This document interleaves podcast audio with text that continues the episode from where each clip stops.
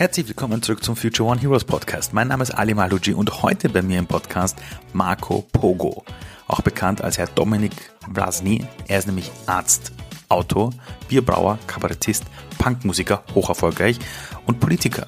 Und so haben ihn die meisten nämlich auch in Österreich eigentlich kennengelernt, die ihn davor als Musiker nicht kannten. Er war nämlich der, der angetreten ist, in Österreich wirklich Bundespräsident zu werden und wirklich die ganz Großen oben sehr geärgert hat. Ihm hat man auch wirklich abgenommen, wirklich für die Jugend da zu sein. Er hat es plötzlich geschafft, Menschen zur Wahl zu mobilisieren, die von sich aus sagen, dass sie der Politik eigentlich nicht vertrauen. Ich habe mit ihm gesprochen über seine Bierpartei, die er gegründet hat, über seine Band Turbo Bier und ich wollte herausfinden, wo der rote Faden in seinem Leben ist. Und das Interessante ist, ich glaube, ich habe es herausbekommen. Und am Ende hat er nämlich selbst in einem Satz zusammengefasst, wer er eigentlich ist. Und deshalb wünsche ich euch jetzt sehr, sehr viel Spaß mit diesem Gespräch. Da lernt ihr sehr viel über Marketing, und zwar Marketing mit wenig Budgets und wie man es wirklich schafft, sich selbst auch treu zu bleiben, aber auch Entscheidungen zu treffen. Nämlich als er Arzt geworden ist und danach beschlossen hat, es nicht mehr zu sein, um was anderes zu machen, das ist ein Schritt, den viele nicht wagen würden. Und er hat darüber erzählt, wie er das auch gemacht hat. Das heißt, ein Podcast, wo man etwas lernt für die eigene Karriere, für das eigene Leben, für die eigene Lebensplanung, wie man sich selber treu bleibt, wie man sich ähm, wirklich selber immer wieder hinterfragt, um neue Wege zu gehen und eben auch, was ist der rote Faden bei Marco Pogo, aka Dr. Dominik Vlasny. Viel Spaß mit der Folge.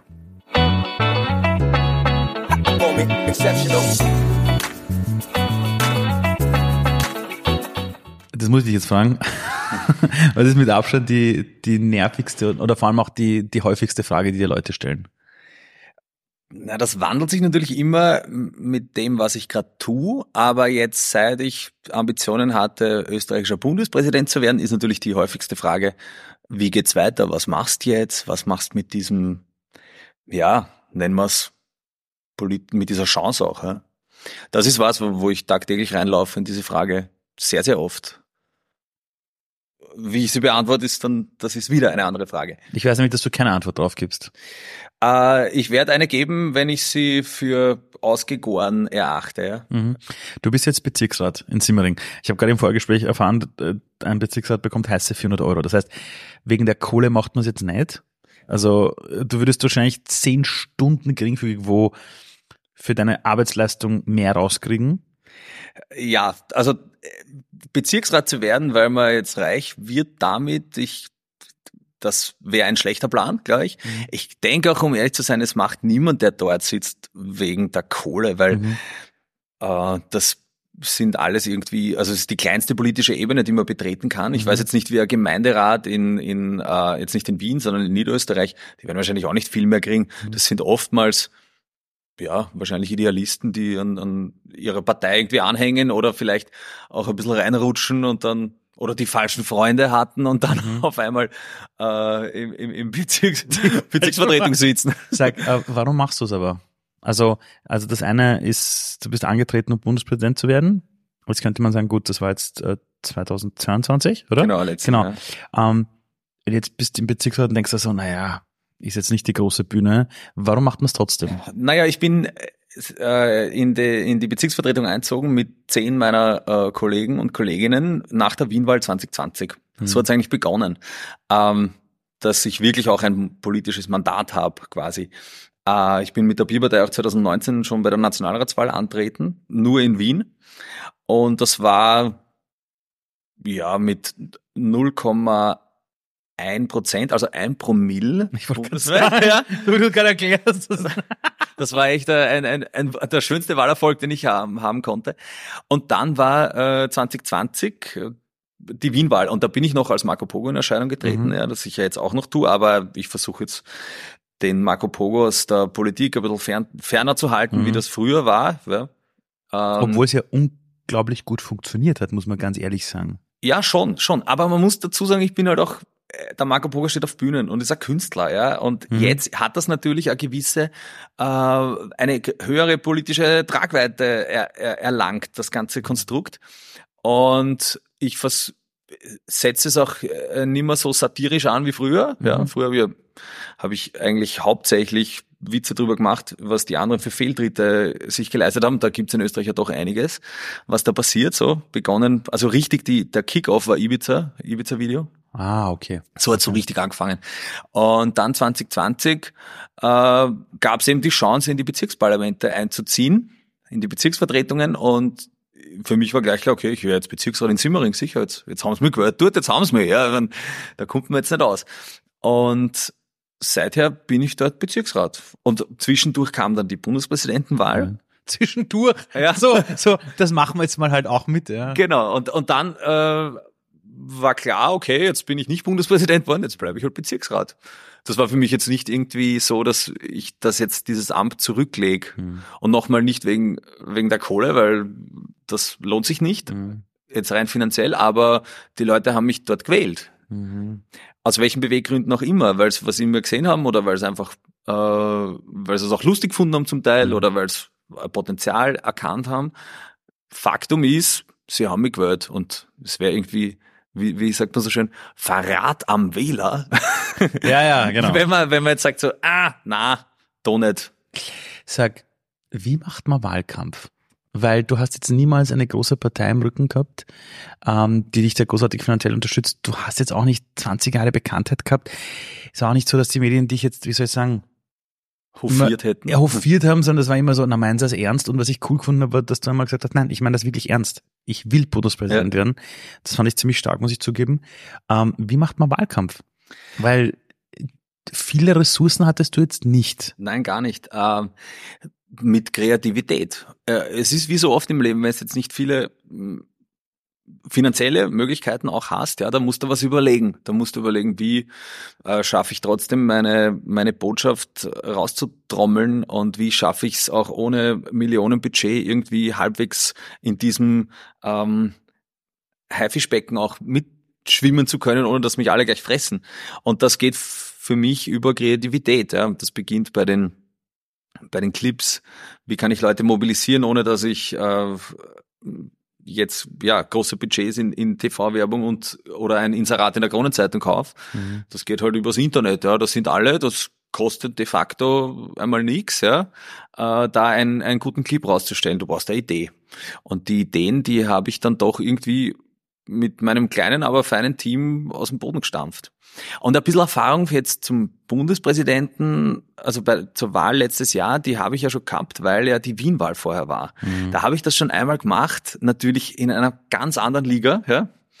Aber wenn man es jetzt mit Fußball vergleicht, ich habe dann, das war das Champions League Finale, die Bundespräsidentenwahl, aber ich habe zumindest vorher mal in der Regionalliga zugeschaut. Mhm. Also ich habe zumindest gewusst, wie, wie die Figuren so laufen werden. Ähm, aber um der Wahrheit die Ehre zu geben, wie es dann letzten Endes ist, wie das dann vonstatten geht und welche äh, Kräfte da auch zu wirken beginnen, das musst erfahren. Also da, mhm. das, das kann da, das können da vorher Leute sagen, so, hey, pass auf, das wird, das wird nicht ohne. Mhm. Und du kannst auf die Leute hören, aber letzten Endes zu erfahren, was für Dynamiken da wirken mhm. und was für eine Aufmerksamkeit das auch bedeutet und wie sich das dann auf dein, dein persönliches Umfeld auch mhm. auswirkt und auf dich selbst, wenn du in der U-Bahn sitzt, ja, mhm. das merkst du dann erst, wenn es soweit ist. Sag, oft wenn jemand später Musiker wird, ja, äh, und Leute, also und, und, und irgendwie Vorbild wird für Jugendliche und Donauinsel festspielt, über Bier redet und so, sagt jeder, was ist bei dem in der Kindheit falsch gelaufen? Ich frage dich jetzt, was ist bei dir in der Kindheit richtig gut gelaufen? Weil ich bin mit meiner Frau zusammengesessen und wir haben gesagt, schon geil, was der macht. Und wenn du so Elternteil bist und du schaust an, was aus deinem Kind geworden ist, musst du denken, alles richtig gemacht.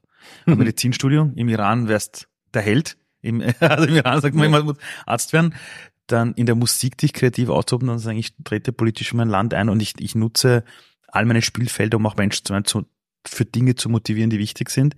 Was ist bei dir in der Kindheit richtig gelaufen?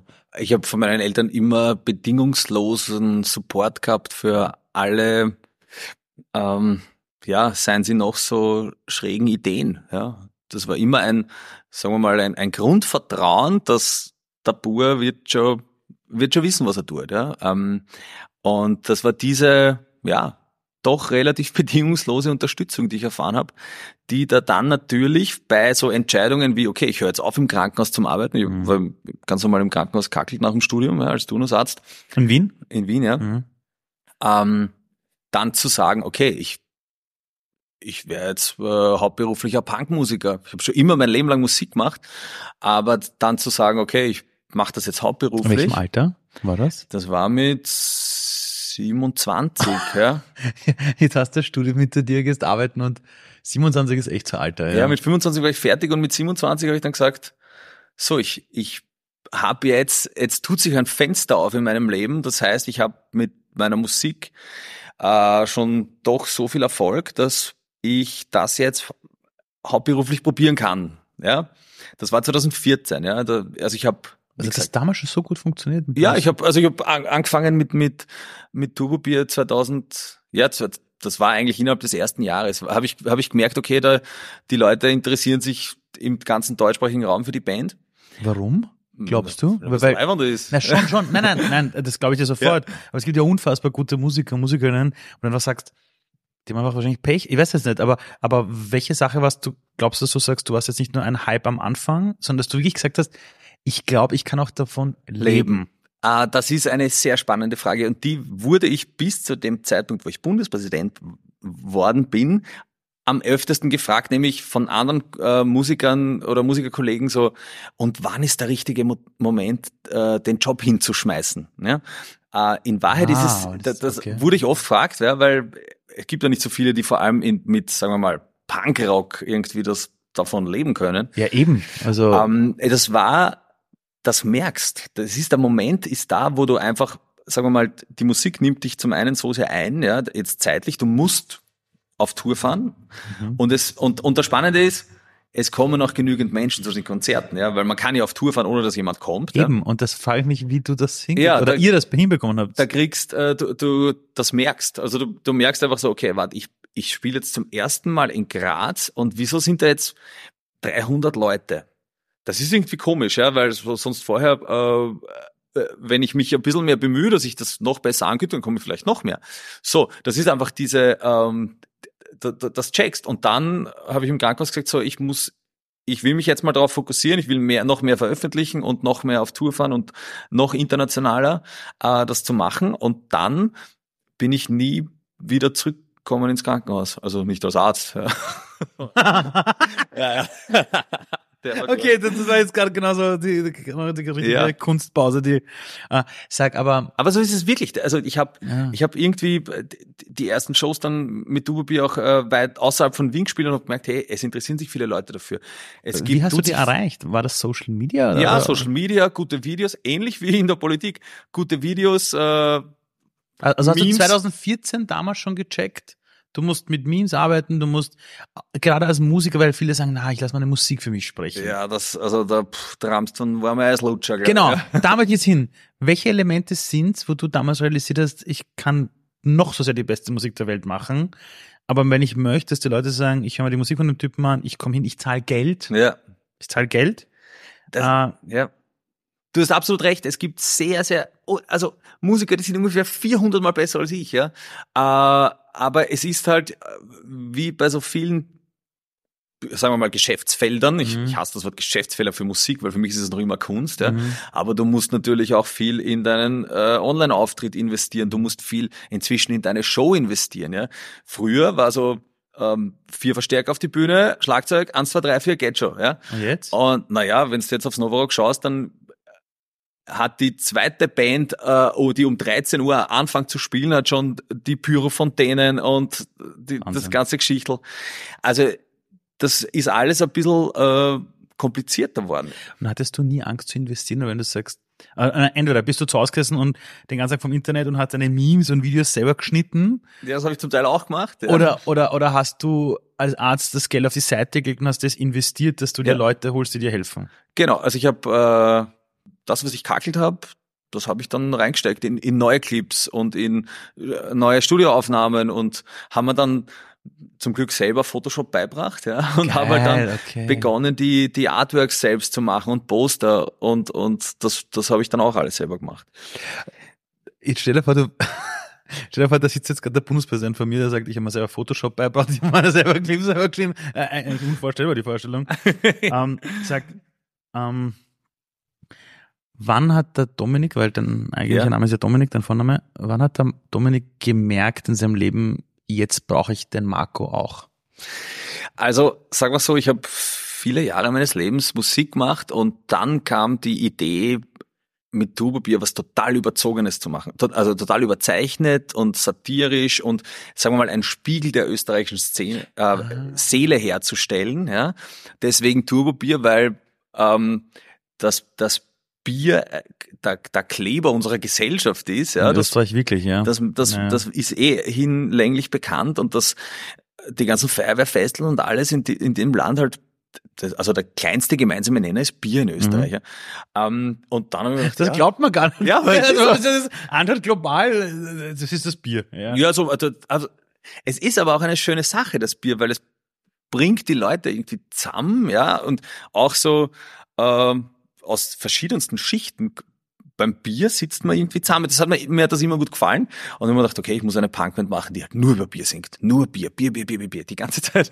So war der Gedanke. Und äh, du kannst nicht da, darauf spekulieren, dass das dann irgendwie erfolgreich wird. Also das passiert da, ja. Mir ist das passiert. Ich habe gewusst, das ist, das ist ganz lustig. Ich find's mhm. cool.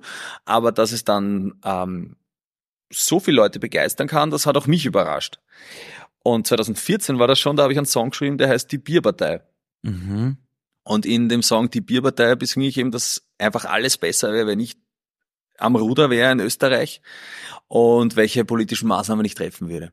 Und aus diesem Song Die Bierpartei hat sich, habe ich mir dann weiter überlegt, so, naja, eigentlich jetzt brauche ich einen eigenen Social Media Auftritt für die Bierpartei, weil das ist ein eigenes Ding, was ich da jetzt irgendwie kreiert habe. Und dann habe ich hab mir irgendwann gedacht, es wäre ganz lustig, wenn ich die Bierpartei ins österreichische Parteienregister eintragen lassen würde. Das hat auch funktioniert. Und wow. so, so laufen diese verschiedenen Stränge ähm, in mein Leben zusammen, auseinander, äh, parallel, manchmal kreuzen sie sich. Mhm. Und es ist oft für Menschen, ähm, alle Zuhörer und Zuhörerinnen sehen jetzt Alis Gesichtsausdruck nicht, aber er ist wirklich überrascht, wie diese Stränge sich, äh, wie sich das so aufgetan hat. Und es ist für viele Menschen auch nicht leicht, das zu checken, warum ich der bin, der ich bin und warum ich, warum da heißt das Bierpartei, wenn du nicht, ich war ja von Anfang an dabei, ich weiß es ja. Mhm. viele wissen es nicht. Weil Vielleicht muss ich das mal aufzeichnen in einem Diagramm äh, auf Social Media, dass jeder weiß. So, okay. Na, es war, es war für mich schon klar, dass alles irgendeine Begründung haben muss. Aber es gibt ja manchmal solche Geschichten, wo du sagst, das ist eine besoffene Geschichte, da hockst du und sagst, das wäre lustig, wenn das wäre. Aber dann diesen Gedanken zu nehmen und dann weiter zu spinnen es ist ja immer so, es hört sich jetzt so wie ein Instagram-Spruch an, aber es muss ja auch mal irgendwer, es muss ja irgendwo, wo ein fucking Baum steht, ja auch mal irgendwas gewesen sein, dass das Ding rauswächst. Ja, das stimmt. Und bei dir war das ja so, dass du für viele Österreicherinnen und Österreicher ja plötzlich erschienen bist. Ja. Das war so, wie jetzt? Was, der ist Arzt? Und muss, es waren so viele verrückte Dinge gleichzeitig. Und das, ja. und das Schönste war, du warst niemandem wurscht. Leute haben dich entweder geliebt oder gesagt, das, ja. das, das, das, das geht nicht. Ja, ja, so. Aber es gab niemanden, der nicht darüber diskutiert hat. Und das Interessante für mich ist immer bei Menschen, wenn ich die kennenlerne, ist, nach außen gibt es viele Dinge, die voneinander losgelöst wirken, aber im Kern hängen sie immer zusammen. Ja. Was mich nur interessiert ist, ähm, woher kam dieser Ansatz, Arzt werden zu wollen? Ähm, Und war zuerst der Wunsch da oder zuerst der Wunsch, Musiker zu sein überhaupt? Also, dass ich dass mich die Medizin fasziniert, ja. das war schon in so Gymnasiumszeiten, also wie ich angefangen, also in, in der Schule einfach, mhm. habe ich gewusst, boah, irgendwann Medizin studieren, das wäre cool. Ja. Ähm, Waren deine Eltern irgendwer Mediziner oder nein. irgendwer in der Familie? Nee, okay. Also meine Mama hat äh, Medizin begonnen, aber das ist nicht fertig gemacht. Mhm. Und mich hat das immer immer fasziniert. Und dann gab es natürlich schon früh so in der Schule dann Überlegungen so, naja, geht man Latein oder macht man naturwissenschaftlich oder mhm. Realgymnasium, ich war dann im Realgymnasium. Ähm, aber mir war gleich klar, so ja, das, ich, ich, ich versuche Medizin zu inskribieren. Das ist ja auch nicht so leicht. Absolut nicht. Das, das zu studieren, wie, ja. Das passt schon schwer wie Bundespräsident. Ja, ja, das, ja. Ich glaube, du wirst in Österreich sogar leichter Bundespräsident. Nein, Scherzerl, aber äh, generell war ich dann mit der Schule fertig und habe einen Studienplatz mir tatsächlich erkämpft. Und dann war für mich auch gleich klar, wenn ich das anfange, dann mache ich das fertige. Also es war nie die, und das, das ist echt zart, du musst echt viel lernen und so. Das ist wirklich sehr, sehr anstrengend. Ähm, aber mir war gleich klar, das, das mache ich bis zum Ende. Und dann war ich fertig und habe parallel schon immer Musik gemacht und schon seit frühesten Kindestagen an Gitarre gespielt. Äh, aber dann war klar, okay, jetzt, jetzt bin ich fertig, jetzt muss ich arbeiten gehen. Es ist leider so, mit 25 dann muss halt was hakeln gehen, ja. Und dann bin ich arbeiten gegangen. Und dann äh, hat sich, habe ich die Chance ergriffen, äh, das, den Job mal zu passieren, beziehungsweise an den Nagel zu hängen. Und dann war, und jetzt greife ich deine Frage, Frage von vorher wieder auf, dass ich den Marco brauche. Dieses überzeichnete, satirische, ähm, was Turbobier für mich ist, war klar, dass ich das nicht als Dominik machen werde, ja, sondern dass Warum? ich eine Kunstfigur erschaffe, dem ein bisschen mehr wurscht ist, was er in der Öffentlichkeit sagt. Und hat dir das auch geholfen beim Präsidentschaftswahlkampf? Äh, na, tatsächlich habe ich dann den Marco da wieder rausgenommen aus meiner, aus meiner ernsthaften äh, politischen Rolle. Weil äh, zum einen ich meine Kunstfigur des Marco Pogos, der ja auch, der steht da für sich und der hat ja auch viel schon erreicht mit dem, was er tut. Das ist ja mein Beruf, in die Rolle des Pogos zu schlüpfen und dann äh, ich zu sein und Musik zu machen, Kabarett zu spielen, Bücher zu schreiben, ja. Den wollte ich ein bisschen da rausholen aus diesem politischen Wirrwarr. Zum Zweiten war es mir wichtig, wenn ich bei einer bundesweiten Wahl antrete, dass ich für voll genommen werde, ja, dass mhm. ich dann meine, also, also mit meinem echten Namen dastehe und die Dinge, die mhm. ich von mir gebe, den Leuten da draußen signalisiere, okay, das ist er, das sagt er nicht in seiner, in seiner Schutzhülle des, mhm. der Kunstfigur, sondern das sagt jetzt der Dominik, das ist seine Meinung und die kann man gut finden oder nicht, ja. Und seither ist der Dominik natürlich auch, also ich rede jetzt von mir in der dritten Person, das naja. tut mir sehr leid, äh, das ist eigentlich extrem präpotent, aber seither bin ich auch als Privatperson irgendwie in der Öffentlichkeit. Das ist, ist nicht immer leiwand, weil ich war es jahrelang gewohnt, einfach nur als Marco Pogo in Erscheinung zu treten, ja. Mhm. Und jetzt ist halt beides da. Ich meine, du machst es ja auch nicht leicht, nicht erkannt zu werden. Du bist unfassbar groß. Also, ja. das sage ich, weil ich unfassbar klein bin. Ja. Du rennst immer komplett schwarz rum. Aber wenn man dich sieht, denkt man sich, okay. Ja. Auch wenn ich den Typen jetzt nicht kenne, der muss irgendwie bekannt sein, wahrscheinlich ist er Musiker. So. also, genau also, das, ja. Aber, aber, aber wie ist denn so die Reaktion der Menschen, wenn sie dich erkennen? Naja, ähm. Gibt es ein Muster, das du erkennst?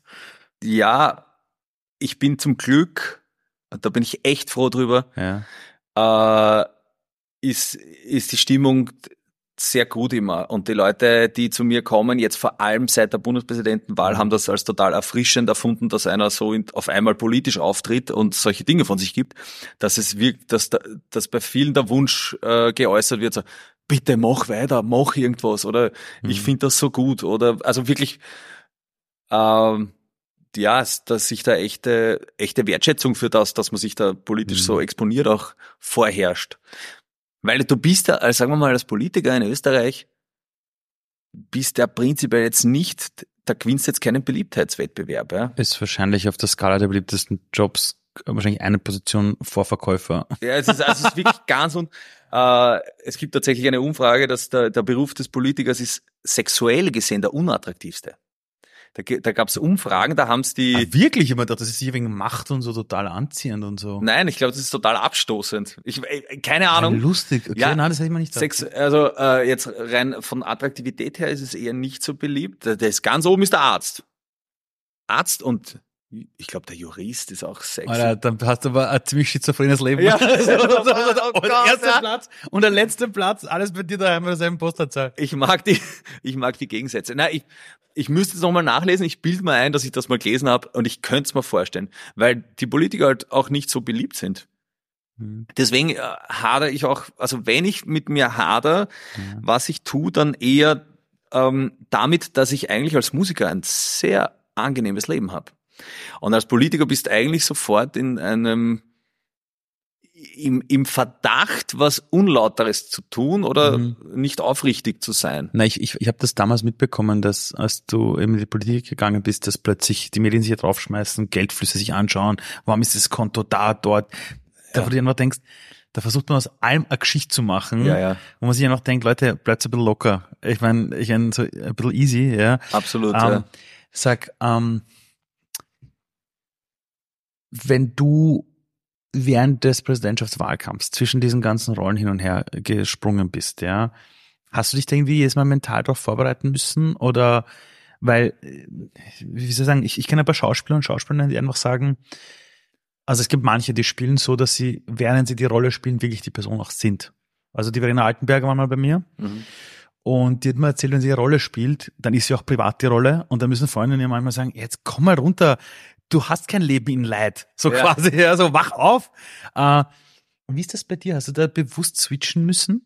Äh, ja, ganz, ganz bewusst auch, weil ich zum Beispiel auch während der Kampagne in Deutschland auf Festivals unterwegs war, ja. Ah, okay. Und ich bin da zum Teil ähm, äh, aufs, aufs Festival gefahren, habe gespielt, bin dann in München in ICE eingestiegen und bin nach Innsbruck gefahren, um da Interviews als Residentschaftskandidat zu geben, ja. Und das war einfach so der Sprung von der einen Welt Festivalbühne ähm, Party alles lustig und dann ähm, in, in ein Interview rein, wo du halt versuchst, jetzt über, über andere wichtige Themen zu sprechen. Mhm. Ähm, für mich ist aber auch, natürlich kann ich das nicht immer tausend Prozent trennen. Ja, ich kann nicht immer sagen so, okay, warte jetzt, das meine ich jetzt als Satiriker, das meine ich jetzt als als Mensch. Natürlich verschwimmen die Grenzen auch. Ja, mhm. äh, ich glaube aber auch, dass das zeichnet es ein bisschen aus. Ja, natürlich ist einiges an Marco Pogo äh, auch in mir als Privatperson. Ja, ich finde, aber dafür geniere ich mich auch nicht. Ich finde das auch gut, weil äh, der, der ist Goscher, der sagt, was er sich denkt, und ich glaube, das das schadet nicht, äh, eine gewisse Offenheit auch in, in die in mein Privatleben, also in meine Privatperson, die was sagt, auch mhm. reinzulegen. Das sind dann so, du musst halt aufpassen, oder ich pass auf, dass ich nicht zu sehr Marco Pogo in meine ähm, in meine Privatperson reinhole, mhm. ja, das, weil der, die Kunstfigur zeichnet sich ja dadurch aus, dass er einfach über Grenzen geht, ja. Die ganze Zeit, ja. Und du kannst nicht immer über Grenzen gehen, ja, das ist anstrengend. Ja. Also vor allem, weil du vorher gesagt hast, natürlich wird sofort was ähm, äh, konstruiert und auch medial. Natürlich schauen alle, was sagt, was sagt er jetzt, was macht er jetzt, wie positioniert er sich, wie äußert er sich zu dem Thema und so. Und wenn es dann nur die ganze Zeit auf Anschlag goschert bist, ja, ist das für mich zumindest nur anstrengend. Mhm. Äh, weil ich mir immer denke, oh Gott, na hoffentlich die kriegen das, der, der kriegt das in falschen Hals, dabei meine ich das gar nicht so und das mhm. war vielleicht ein Scherz. Und, und, aber erklär mal einen Witz, der wird ja nicht besser, wenn du ihn erklärst. Nein, überhaupt nicht. Ja, also ähm, es ist schon ein Spannungsfeld. Und ähm, natürlich wird augenblicklich, äh, sagen wir mal so, von, von, von Leuten, die da jetzt nicht wohlgesonnen sind, wird augenblicklich immer versucht, das, das Schlechte drin zu sehen. Eben. Und das, und gerade in der Politik eben. Also, ja. also ist, ist es ja ganz stark so eine Geschichte, ja. Sag, ähm, wie viel von dem, was du machst, ist Intuition und wie viel ist wirklich langfristige Planung? Also, das allermeiste, was ich mache, ist Intuition. Also von, von Statements her, von, natürlich, das macht es auch sehr tagesaktuell immer, was man von sich gibt. Mhm. Ähm, ich habe zum Beispiel äh, keine Social Media Beiträge geplant. Ja. Sondern? Das, was ich, was von mir kommt, ist das, was ich mir an dem Tag denke, so und das könnte man jetzt machen. Natürlich hier und da gibt es einen, einen Dreh, der ist vorher und dann erscheint ja. das eine Woche später, aber jetzt. Aber, aber, aber, aber hockst du da und sagst, okay, um, ich sollte um 18 Uhr posten, weil das ist die beste Zeit oder denkst du, so ist es 11 Uhr Vormittag, scheiß drauf, ich hau das jetzt raus. Völlig wurscht, ja. Wenn es passt, dann passt's, ja. Also, also für mich, ja, für mich muss passen, ja. Ich, das meiste, was ich auch raushau, irgendwie, das, das stelle ich raus und dann schaue ich vier Tage später und sehe, was, wie soll denn das? 50.000 Likes ja. auf Insta. Ja. Ich habe es mich angeschaut bei dir damals, als ich dich kennengelernt habe. Und ich habe mal irgendwann am Abend bin ich zu Hause gesetzt und mich, und mich voll über dich informiert. Ja. Und dachte, okay, okay, den Burschen will ich. Also haben wir gedacht, geil. Und da habe ich da dann als, damals glaube ich als Fan fast, irgendwie geschrieben auf Insta, ist ewig her. Ja. Und haben wir gedacht, das wird er jetzt eh nicht sehen, weil der hat so viel zu tun. Und da habe ich aber gesehen, wie groß dein Account damals schon war für meine, also für meine Wahrnehmung von außen. Und da war eben die Frage, wie macht er das? Macht er das intuitiv? Plant er das?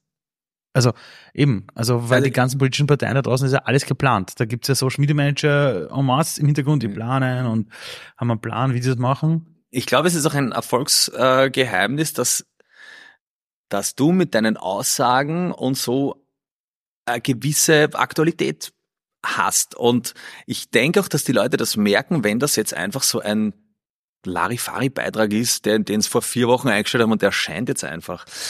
Das, aha, Also ja, okay. man, äh, und ich mache das jetzt seit zehn Jahren. Äh, natürlich ähm, schaue ich mal so tagesaktuelles Geschehen an, so was tut sich heute. Mhm. Und das meiste fällt mir dann irgendwie ein. Oder was auch oft passiert, äh, bin ja nicht allein in meinem Leben, dass mir Freunde sagen so, ah, da hast du schon gesehen, dass Ja, ja, ja. Ja, ja, ja. und dann, oh, boah, das ist lustig oder nein, das ist ein Schatz, das mache ich sicher nicht. Ja. äh, aber, aber man muss, ähm, sagen wir mal so, selbst bei, bei Dingen wie Shop-Produkte, was jetzt einfach eine, eine, eine, wo man sagen könnte, da kann man super, da kannst du vorplanen ohne Ende. Äh, selbst da ist mir jetzt die Woche lustigerweise zweimal passiert, dass das Produkt schon ausverkauft war und ich habe aber den Beitrag schon vorher äh, zurechtgelegt gehabt, den habe ich geplant und innerhalb der einen Woche ist das Produkt ausgegangen, ich habe das nicht checkt und dann ist die Werbung für ein Produkt ausgegangen, das es gar nicht mehr gibt.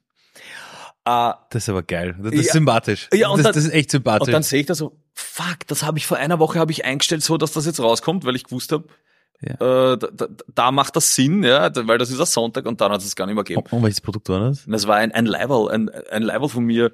Und, und Das heißt, es gibt Leute, die gehen ständig auf deine, auf deinen Shop und schauen, was gibt's Neues. ja, ja, ja, das ist. Sag, ähm, wie schaffst du es als Musiker relevant zu bleiben?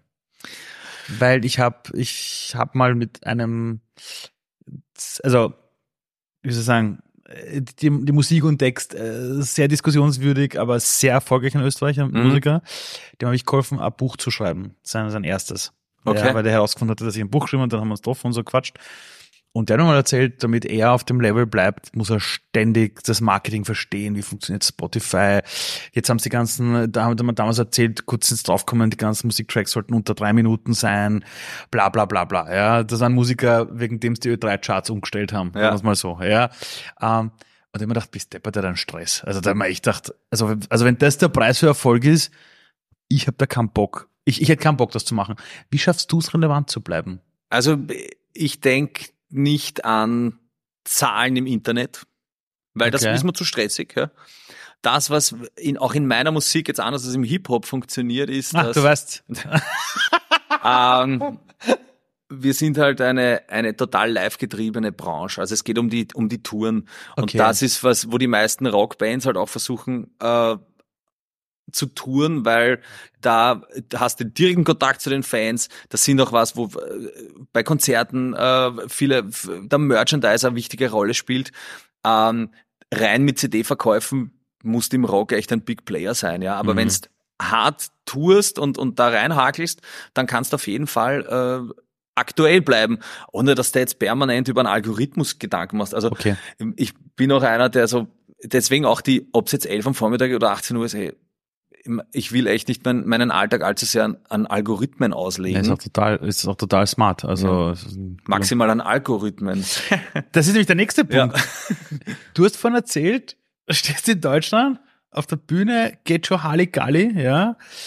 Ähm, ich kenn's, wenn ich einen Auftritt habe und ich baller richtig rein, bin ich danach emotional ganz weit oben. Und, Mhm. ich, und ich, ich verstehe es, dass Künstler manchmal sagen, danach haben sie einen kompletten Absturz. Ja. Ähm, ich mache jetzt nicht wie du Musik, aber ich habe im Jahr, was weiß ich, habe ich so, äh, circa 150 Auftritte, ja. Äh, und ich habe lernen müssen, wieder runterzukommen danach, durch Atemübungen, was weiß ich, was alles. Mhm. Jetzt bist du auf so einem Festival, da geht's voll zu. Wahrscheinlich wirst du dort auch was trinken. Jetzt steigst du aber dann in Zug nach, nach Tirol, ne? So. Das alleine schon schlimm genug. Ja, ähm, erste Frage. Gibt irgendeinen Trick, wie man nach so einer Party, Ja. Bühnen, Performance, jetzt saufen wir noch Bier, so schnell wie möglich sich wieder regeneriert? Ist es das Alter, ja? Oder hast du irgendeinen Schnee- Schmäh, wo du sagst, pass auf, geh zur Apotheke, hol dir die zwei Geschichten aus da rein, dann geht's wieder? Äh, Dr. Böhms Leistungselixier. Nein, es ist tatsächlich, äh, es ist tatsächlich so, dass ich immer meine Laufschuhe dabei habe und immer, äh, also auch wenn ich auf Tour bin, lauf. Das mache ich schon seit vielen, vielen Jahren. Also noch jeden Tag, oder was? Ich habe jetzt gestern lustigerweise in meiner äh, in meinem Lauftracker-App Mhm. nachgeschaut und ich habe heuer also jetzt nur laufen, ich gehe auch nebenbei Radfahren, aber auf Mhm. nur laufen 200 Aktivitäten heuer. Und es ist der es ist der 290. Tag Wow. oder 200 oder jetzt ist gerade so der 300. Tag, ich weiß Ja, nicht. ja. Also auf jeden Mhm. Fall, sagen wir mal zwei Tage laufen, ein Tag Pause. So so Und das hast du immer schon gemacht. Das mache ich schon seit 15 Jahren eigentlich. Warum hast du damit begonnen? Naja, ich, hab, ich war früher ein relativ passabler Tennisspieler, muss ich sagen. Ah, wirklich? Mhm. Ich bin sogar, und jetzt droppe ich bei dir zum ersten Mal ein großes Geheimnis. Yes, yes. Ich bin staatlich geprüfter Tennisinstruktor. Ohne Scheiß. Also Ja, ja. mit der Bühnen-Dings nichts mehr wird und du denkst, ich möchte nicht Dann mehr ich touren. Kindertennislehrer, ja. Geil! Ja, das war, also ich habe ich hab sehr viel selber Tennis gespielt. Ich habe dann begonnen, selbst Trainerstunden zu geben, als, als, als Teenager noch, ja, mit so 17, 18. Und das war eine total, ja, also eine wunderbare Sportart. Ich spiele auch heute noch gern, ja. Mhm. Ich habe dann irgendwie zehn Jahre keinen Schläger angegriffen und dann, wie Corona war, war Tennis einer der ersten Sportarten, die man wieder machen hat dürfen. Ja, stimmt. Wieder Gescheite Distanz. gegangen. Ja, ja. Und das war, äh, seither bin ich wieder total passionierter Tennisspieler. Aber das mit dem Laufen, das war, dass der einen Tag dann dachte, so, jetzt kauft man äh, La- Laufschuhe und gehen laufen, oder Ja, da, dadurch, da- dass ich viel Tennis gespielt habe und auch so semi-leistungsmäßig Tennis, also so, so Landesliga habe ich gespielt, Mhm. also gar nicht so mies, das ist aber nicht schlecht. ähm, äh, war das Laufen immer irgendwie als Ausdauersport immer Mhm. parallel in meinem Leben da. Und das Gute ist, du kannst, also Laufen ist halt eine der wenigen Sportarten, die ist, wenn du unterwegs bist, auf Tour bist, das kannst eigentlich Immer immer machen. machen. Mhm. Du hast deine Laufschuhe dabei, du hast, äh, wenn es im Hotel, wenn ich weiß, okay, wir müssen um elf weiter und jetzt ist neun, jetzt gehe ich einen Kaffee trinken und dann kann ich noch eine Stunde laufen gehen. Das geht sich immer halbwegs gut aus. Und so habe ich das in meinen Alltag integriert. Und das ist wirklich was, wo ich mir dann einen Podcast anhöre oder die Nachrichten oder die ZIP vom Vortag und dann renne ich eine Stunde und dann, dann geht's wieder. Ähm, du hast, als wir den Soundcheck gemacht haben, habe ich dich gefragt, was du heute schon gefrühstückt hast und du hast gesagt, einen, einen veganen Thunfischaufstrich und dann bin ich irgendwie draufgekommen, du bist Veganer. Wie lang schon? Ja, schon urlang. Boah, ich bin äh, durch meine Freunde damals, die da so in der, sagen wir mal, in der alternativen Punkrock-Szene war das üblich, dass man Vegetarier ist. Ja, Ah, das, echt jetzt? Ja, das war damals so, also damals, das ist schon lang her. Das war irgendwie so eine der ersten Szenen. Ähm, Das heißt, die waren schon vegan oder vegetarisch, bevor es ein Trend wurde. Also, Bevor es ein also, Trend also worden quasi ist. auf Social Media Trend wurde. ja, genau. Ah, Und dann, okay. jetzt bin ich seit, also seit 18 Jahren sicher Vegetarier und seit 10 Jahren Veganer. Wow. Und warum dann Veganer geworden? Ja, begonnen als, Oder warum überhaupt Mit- angefangen? ja, also so als mitmachen, weil es die Freunde gemacht haben. Sagen wir mal so. Also so Okay. angefangen, ja, das war gut. Dann, dann schaust du Filme wie We Feed the World an. ja, Ja. Äh, dann denkst du, hey, was wird da? So diese industrialisierte Massentierhaltung und, Mhm. und das ist alles irgendwie nicht normal, um den Normalbegriff Mhm. zu bedienen. Ähm, und dann Das versteht man auch noch in Österreich, gell? Ja, ja. Und dann und dann irgendwie zum Veganer äh, mutiert. Wobei ich muss sagen, ganz ehrlich, ähm, es ist in, es ist heute leichter denn je. Ich weiß, ist es. Es ist an jeder Ecke gibt's An irgendeinen jeder Laden. Ecke. Ja, ja, du ja. kannst inzwischen äh, auch problemlos bei den Lieferservices alles vegan bestellen. Ja. Ähm, vor zehn Jahren war es echt zart und ich, ich denke mal so, es, es ist ein bisschen absolut, du bist Veganer oder nicht. Ich glaube, es wäre viel gescheiter und vielleicht ändere ich meine Ernährung auch irgendwann einmal, dass ich sage, okay, ich bin vielleicht nicht Veganer, dafür äh, achte ich bewusst darauf, wo die Lebensmittel, die ich Voll. konsumiere, herkommen. Voll. Das fände ich eigentlich viel gescheiter. Mhm. Jetzt, da, vielleicht habe ich Mitte 30 werden müssen, um das zu begreifen, dass Mhm. okay, ich kann, ich kann auch Fleisch essen und wenn das jetzt aus äh, von einem lokalen, regionalen Bauern, Mhm. natürlich ist das so teuer, aber das, das ist ja nur eine Kostenrealität in Wahrheit. Ist halt, tue ich dem Planeten und deswegen mache ich es eigentlich heute Mhm. viel, was viel besseres, wie wenn ich jetzt das 17. Avocado-Brot esse. Ich bin ganz bei Ja. dir. Das unterschreibe ich sofort. Sag, woher kommt die Liebe zu Simmering? Weil ich gebürtiger, Also für alle, die es nicht kennen, Simmering ist ein ziemlich cooler Bezirk in Wien, wo ich auch herkomme. naja, das, das verbindet uns. Ja. Ähm, ich bin born and raised in Simmering. Ich Nein, schon, aber warum liebst du es? ich kenne Leute, die born and raised sind und die alle gesagt haben, das Erste, was ich mache, wenn ich voll, äh, volljährig bin, ich bin weg. Also, Ja, Nein, also- gar nicht. Also ich finde sonst eigentlich abseits der, der, der, der Herzlichkeit der Menschen jetzt nicht so viel gibt, worauf man in Simmering stolz sein kann. Man kann sagen, der Zentralfriedhof ist ein schöner Ort. Also, Mhm. Aber sonst ist es einfach ein, ein, ein Wiener Flächenbezirk, der äh, schon so seine schönen Fleckeln hat, aber sonst eigentlich ähm, sagen wir mal, landschaftlich oder so gar nicht so viel zum bieten hat. Aber die, die Menschen, die daherkommen, die sind aufrichtig. Mhm, und das ist deswegen was, wo ich den, den äh, immer wieder diesen Simmeringer Stolz mhm. äh, hervorkehre. Es ist, die Leute sind nicht wohlhabend äh, generell und ähm, du hast ähm, ja, wie gesagt, es, es ist einfach, es ist ehrlich. Mhm. Es ist einfach ehrlich. Simmering ist grad und direkt und ehrlich. Und wenn, und wenn was nicht so rennt, wie es rennen soll, dann sagt der Simmeringer ins mhm. Gesicht, ja. Und deswegen bin ich von Beginn an eigentlich so tief mit diesem Bezirk mhm. verwurzelt. Ich kann, ich kann jedem nur empfehlen, geht's zum Simmeringer Straßenfest. Ja, das, das da wirst diese, euch, das ist Persönlichkeitsentwicklung. Ja, ja. Diese unverblümte, das ist äh, ich hab's Ehrlichkeit. Geliebt, ich habe es immer geliebt. Ja, das war Wahnsinn. Ich bin auch, also äh, jedes Mal, wenn wenn ich sehe, ich bin jetzt nicht mehr mittendrin im Geschehen, ja. muss ich ganz ehrlich sagen, weil ähm, das wäre vielleicht zu anstrengend für mich, aber äh, das ist, das ist Simmering. Und tatsächlich, weil wir auch im Vorgespräch über äh, alte Freunde aus Simmering gesprochen haben, es gibt einen Kumpel aus Simmering, der hat leider den Bezirk auch schon verlassen.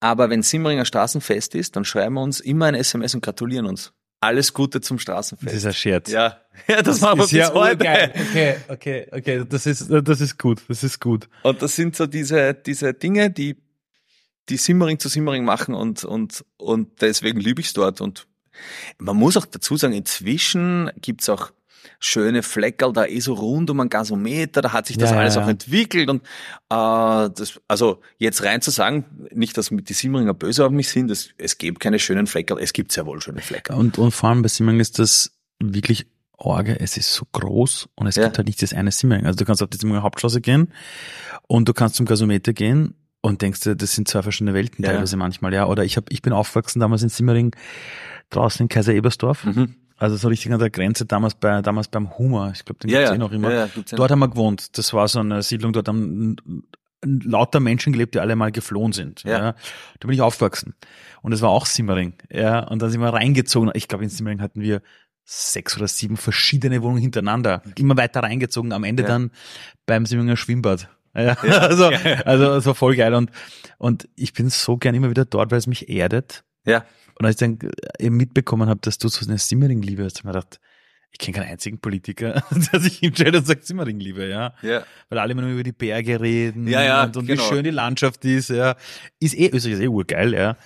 Aber das hat mich halt sehr, sehr, ähm, Nein, das sehr berührt. ist eine, eine ganz, ganz tiefe Verbundenheit und ich, ich schätze die Menschen dort doch so sehr. Ja. Wirklich, ja. Das soll jetzt nicht deppert klingen, aber das ist äh, so ein bisschen immer schwierig, einen Heimatbegriff zu, zu, zu verwenden, ja, aber wenn's, das, da bin ich daheim. Also da bin ich her und das ist, das ist einfach so. Da ja. bin ich her. Ja. Sag, ähm, du hast gesagt, du hast im Gymnasium checkt, du wirst Arzt werden. Mhm. Da warst du, was nicht, 14, 15? 15 Sowas, oder? Ich glaube, ich habe schon mit 12 gesagt. Oder so. sagen wir 12. Ja. Jetzt stell dir allen ernstes vor, ich reise jetzt zurück in die Zeit zu deinem zwölfjährigen Ich. Hui. Stell mal einen Fernseher hin und dann sieht er Bühne, Präsidentschaftswahlkampf, Arzt. ja. Was würde der 12 oder 13 oder 14-jährige Dominik sagen, wenn ich ihm sage, übrigens, der Typ da, das bist alles du später, gell? Bevor du 40 bist. Uh, also da würde er mal deppert schauen, ja, der Kleine. Und ich würde meinem kleinen Ich sagen, einfach dranbleiben und in dem in dem Moment, wo du keine Freude mehr an irgendwas davon hast, ja, dann, dann hör auf. Und das ist auch was, was, was ich mir heute immer wieder in, in Erinnerung rufe, ja, solange es sich, solange es für mich passt, ja, äh, und ich an Spaß an, an den Dingen habe, dann, dann mache ich sie weiter. Und wenn jetzt irgendwas einmal dabei sein sollte, wo ich mir denke, boah, eigentlich das will ich nicht mehr machen, dann ist wahrscheinlich der richtige Moment, das auch abzustellen und sagen so, okay, ich, ich will jetzt einfach nicht mehr pff, Politiker sein, weil ich will jetzt ja, gut, aber, aber, äh, Theater spielen oder keine Ahnung. Ja gut, aber in jedem Job, den du ja machst, gibt es ja Dinge, die man nicht machen will. Wann merkst du, ist die Grenze überschritten, wo du sagst, okay, jetzt hat's ein Ausmaß, wo ich wirklich merke, die ganze Tätigkeit interessiert mich nicht mehr? Also, wenn ich mal in der Früh nicht aus der Wohnung rausgehen mag, weil ich mir denke, so, nein, das packe ich nicht. Und das ah, vielleicht, okay. und das vielleicht, sagen wir mal, das wird Vielleicht, wenn es einmal passiert, weil du denkst, boah, heute muss ich äh, irgendwas total Unangenehmes machen, was mir echt äh, auf die Nerven geht. Aber du merkst selbst schon in meiner Antwort, das passiert nie. Also sagen. es ist noch nie passiert. Vielleicht, wenn es ein längerer Abend war und du musst um, um äh, Gut, das ist was anderes. Das ist ins Frühstücksfernsehen gehen. Das ist schon selbst produziert, ja, ja das ist anderes, ja, ja. Dann denkt sich jeder mal, boah, ich will noch liegen bleiben. Aber es ist ganz, ganz selten oder wirklich nie, äh, dass, dass ich mal irgendwie denk, das schert mich jetzt überhaupt nicht. Wobei, man muss schon sagen, ähm, in der Präsidentschaftskandidatur, in der Kampagne, so äh, zwei bis eine Woche vor der Wahl, und da gibt's auch Videoaufnahmen von mir, die ich jetzt letztens erst gesehen habe, wo ich äh, hinten in, äh, im Bus drin sitze und warte, äh, bis ich auf eine Bühne gehe, um da was, äh, was zu sprechen und wo ich zu mir selber sage, was machst du da, ey? warum machst denn du das, ja? Weil das war so, da, da, da, sind eben diese zu Beginn des Gesprächs besagten Kräfte haben zu wirken begonnen, ja. Und das war echt ziemlich steil und da habe ich dann selbst zu mir gesagt, das ist der letzte Wahlkampf, den ich mache. da habe ich das selber zu mir gesagt und das habe ich letztes gesehen und gedacht, okay, da war, da war ich echt ein bisschen on the edge schon. Weil du müde warst? Ich war müde. Oder, oder, oder, ich, war, war müde, ja. Ich war müde und ähm, sagen wir mal so, es natürlich äh, durch das massiv positive Feedback lastet auf deinen Schultern auch ein Druck, den du als Künstler, der auf einer Bühne steht, mhm. irgendwie nicht so verspürst. Mhm. Äh, als äh, jemand, der sich da so doch auch politisch aus dem Fenster lehnt und, und auch so viel, ja, ich sag's ganz bewusst, Hoffnung in vielen Leuten mhm. ähm, äh, heraufbeschwört. Ähm, da merkst du, okay, warte, das, das ist jetzt mehr wie ein Konzert, das ist jetzt mehr wie ein Kabarettauftritt oder das ist jetzt mehr wie wenn du einen Song raushaust, der vielleicht einem Fan nicht gefällt. Das kann ja passieren. Mhm. Ne? Ähm, da ist jetzt was, was viele Menschen in dir sehen. Und das war ein, ein Druck, den ich ganz zu Beginn nicht einschätzen habe können. Und ich glaube, daher rührt diese Emotion wie, ich, ich, das ist der letzte Wahlkampf, den ich mache. Das so mache ich sicher nicht mehr. Und das ist aus mir rauskommen und zum Glück gibt's dieses Videodokument, ähm, weil ich das jetzt sehe und reflektiert lerne auch besser einzuschätzen, welche Kräfte da gewirkt haben oder in Zukunft auf mich wirken werden. Und das ist total spannend eigentlich. Das ist ein Wahnsinn eigentlich. Sag, du hast dir damals ein Personenkomitee äh, auch vorgestellt und das war total interessant, weil da waren jetzt keine bekannten Namen dabei. Da war quasi jetzt ganz grob gesprochen der Herr und die Frau Müller von nebenan. Ne? Ähm, ja. Wie hast du diese Menschen gefunden? Also es war total interessant, dass du das nicht präsentiert hast. Das war so geil. Da war halt das Highlight, dass es keine Highlights gab, sondern ja. die Menschen waren die Highlights. Das war Wahnsinn. Ja. Also ich habe die Idee gehabt, so ja, man braucht ein Personenkomitee, jeder hat ein Personenkomitee. Ich weiß, alle haben ein Personenkomitee. Ah, ja. Und dann kommen irgendwie die abgehalfterten ähm, Ex-Politiker daher und dann vielleicht jemand aus der Wirtschaft und, und so und einer vom Bauernbund und der stellt sich auch hin und sagt, meine Stimme für den Kandidaten, ja. weil ich weiß, er wird Österreich in eine bessere Zukunft führen, bla. Und das habe ich gesehen und das habe ich auch schon lange beobachtet. Ähm, diese Personenkomitees, das war immer was, wo ich mir gedacht habe, hey, und damit wollt ihr die Menschen begeistern, weil irgendwer, mhm. der von den echten Sorgen der Menschen wahrscheinlich überhaupt keine Ahnung hat, mhm. ähm, oder nicht viel, ähm, stellt sich hin und, und spricht sich für den aus. Und in meinem Fall war dann so, äh, dass ich mir dachte, okay, wenn, wenn ich ein Personenkomitee präsentiere, dann werden sich schon die meisten denken, äh, naja, jetzt holt er halt Künstler raus und so und Schauspieler, Stimmt, Musiker glauben, ja. aus, der, aus der Kunstwelt. Und ich habe mir gedacht, nein, das will ich nicht. Ich, ich will ein Personenkomitee, das wirklich aus den oft beklatschten, systemrelevanten mhm. Personen besteht. Also die, die eigentlich die ganze Bude da am Rennen halten, ja. Die, wenn, wenn die ihr Handwerk niederlegen, ihr Tagwerk, dann, dann steht einmal alles, mhm. ja. Uh, was jetzt beim Herrn Vorstandsvorsitzenden wahrscheinlich nur bedingt, weil da, dann steht die Bude noch nicht. Uh, aber wenn jetzt uh, die, der Buslenker und die Supermarktkassiererin und so weiter, ähm, die, die halten für mich Pflegekräfte, halten die, den Laden am Laufen. Und du, während wir beide hier gerade sprechen, ist in den Kindergärten in Wien jetzt gerade ein Streik. Ja. Heute. Genau. Das heißt, die Kinder sind alle daheim. Und die Eltern begrüßen den Streik, weil sie sagen, da muss was getan werden, aber ja. sagen sich, shit, ich muss mir so einen Urlaubstag nehmen, weil ja. keiner kümmert sich um mein Kind. Genau.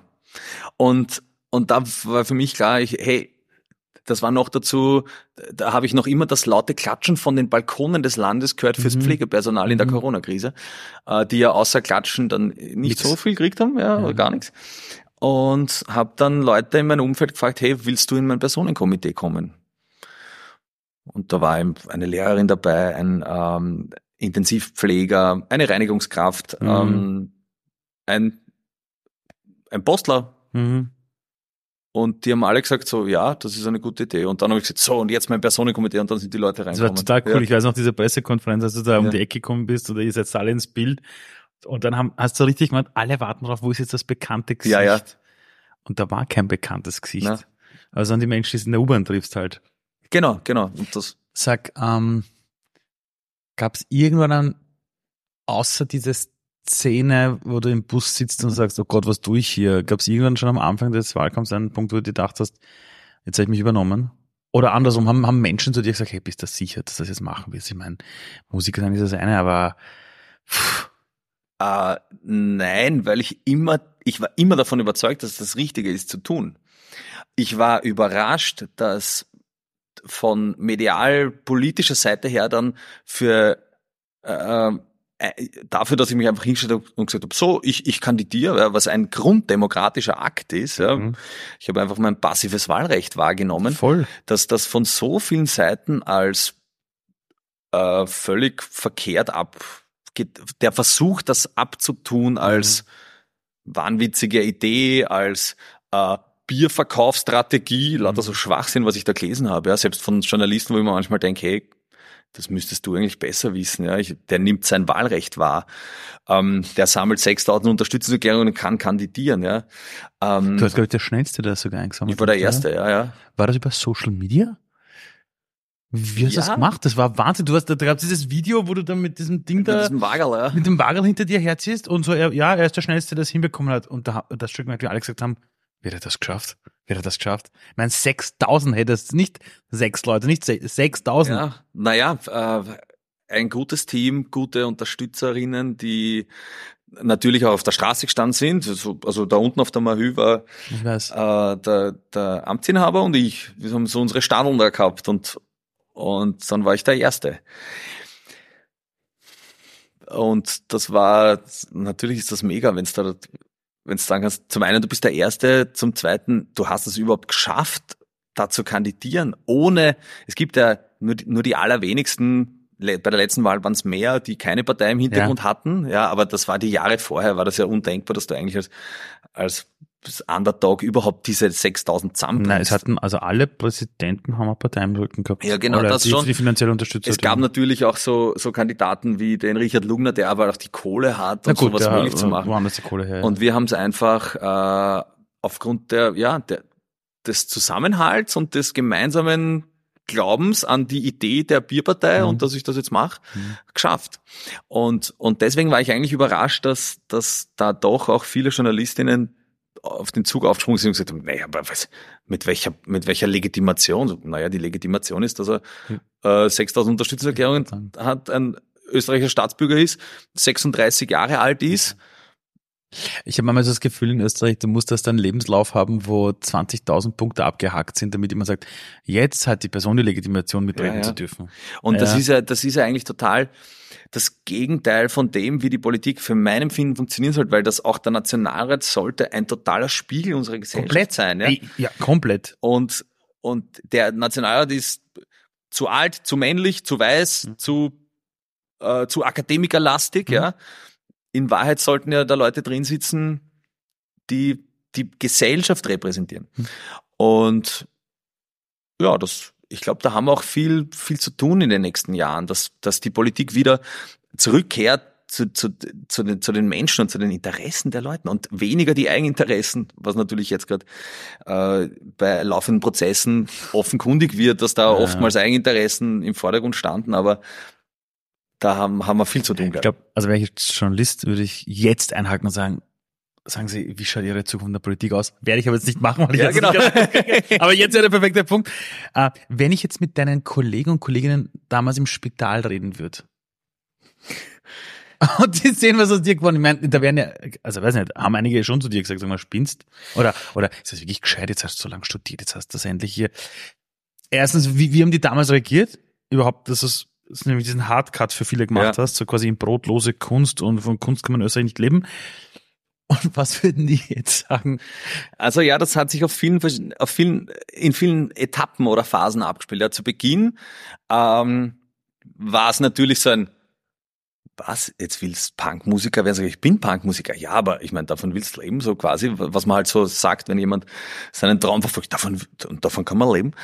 Ähm, dann sahen es den steigenden Erfolg als Musiker ähm, und inzwischen ist es sehr hohe Wertschätzung für das, was ich mache. Ja, das war, das war immer schon der Fall, aber ähm, es, zwischendurch gab es eine Phase, da waren die WhatsApp, die ich gekriegt habe, meistens, und das sollte uns auch wieder zu denken geben, und vielleicht schlägt sich da die Brücke zur politischen Ambition, die war oftmals, sei froh, dass du nicht da bist. Weil die alle in den Krankenhäusern arbeiten. Ja. Und vor allem zu Zeiten von Corona war, war echt so, ja, das war bis hin zur Verzweiflung, glaube ich. Mhm. Ja.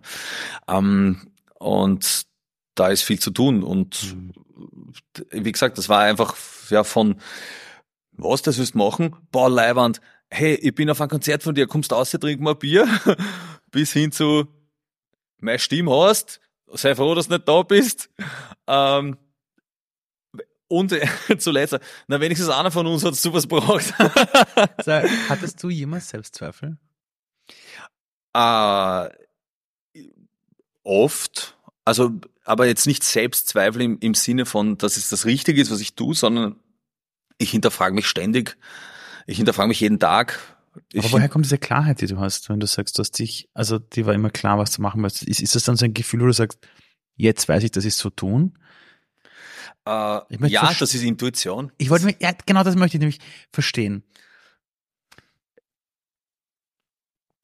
In der Medizin fokussiert man auf Dinge, die man angreifen kann, die man messen kann. Ja. Ja, du, du hast ein Symptom und da gehst rein und dann gibt es dafür Abläufe, wie man damit umgeht.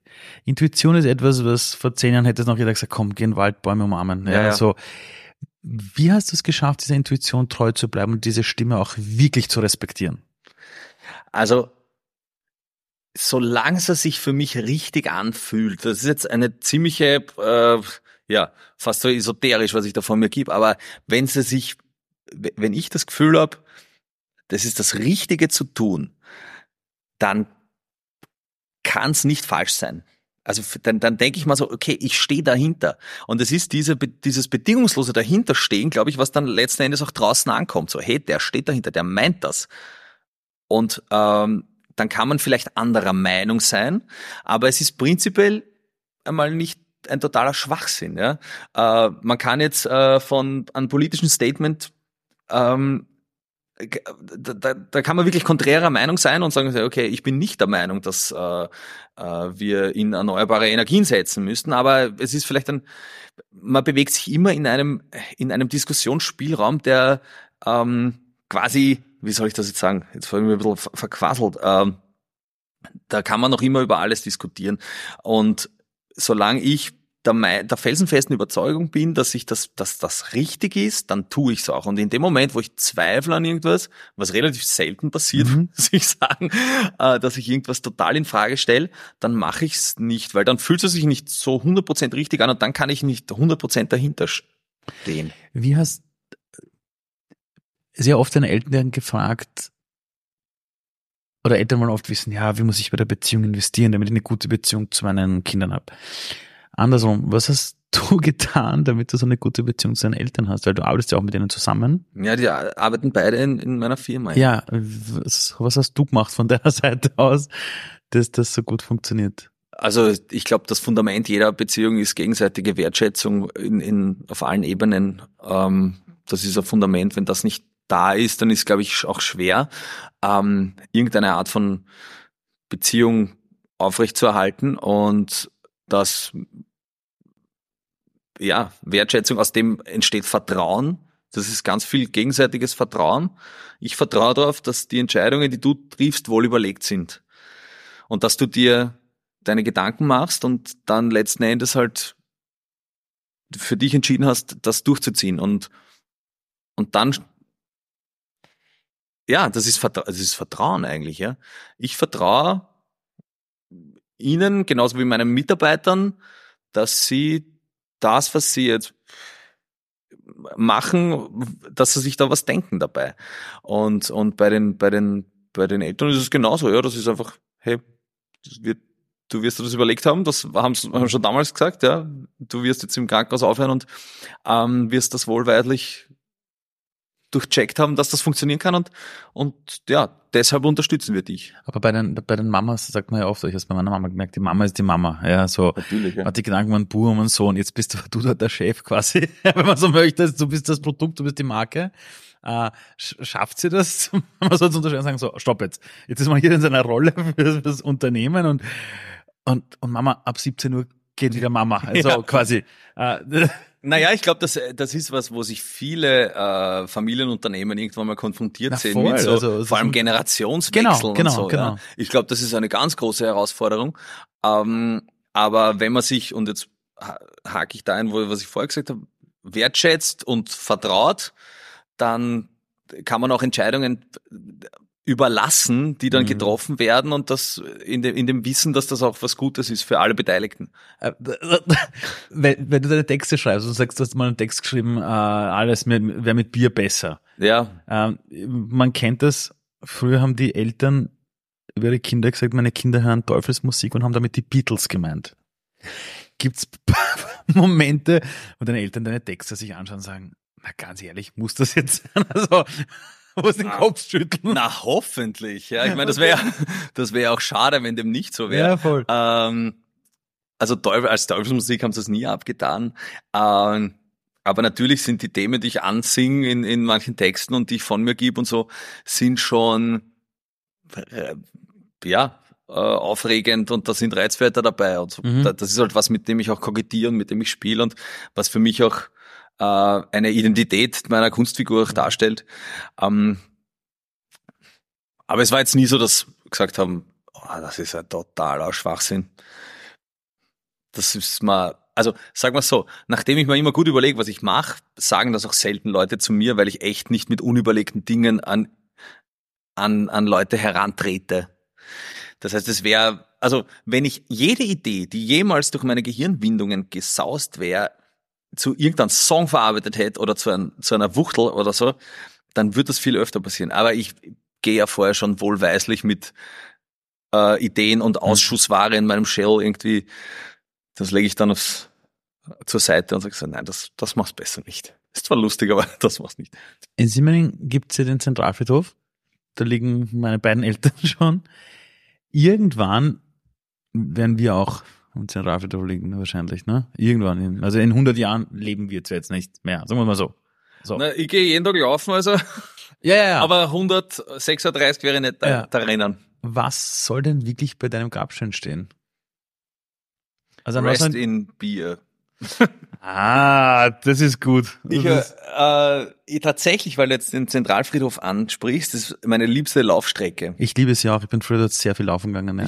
Renn tatsächlich, ich, bin fast jeden Tag am Zentralfriedhof, ja. Wow.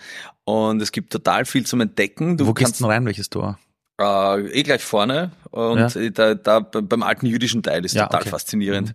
Ist wirklich faszinierend. Ähm, und man kann sich permanent was anschauen, man kann permanent Inschriften lesen. Mhm, mhm. Lustigerweise äh, ich beginne eigentlich meine Runde immer, immer gleich und lustigerweise schaue ich mir immer die gleichen Grabsteine an.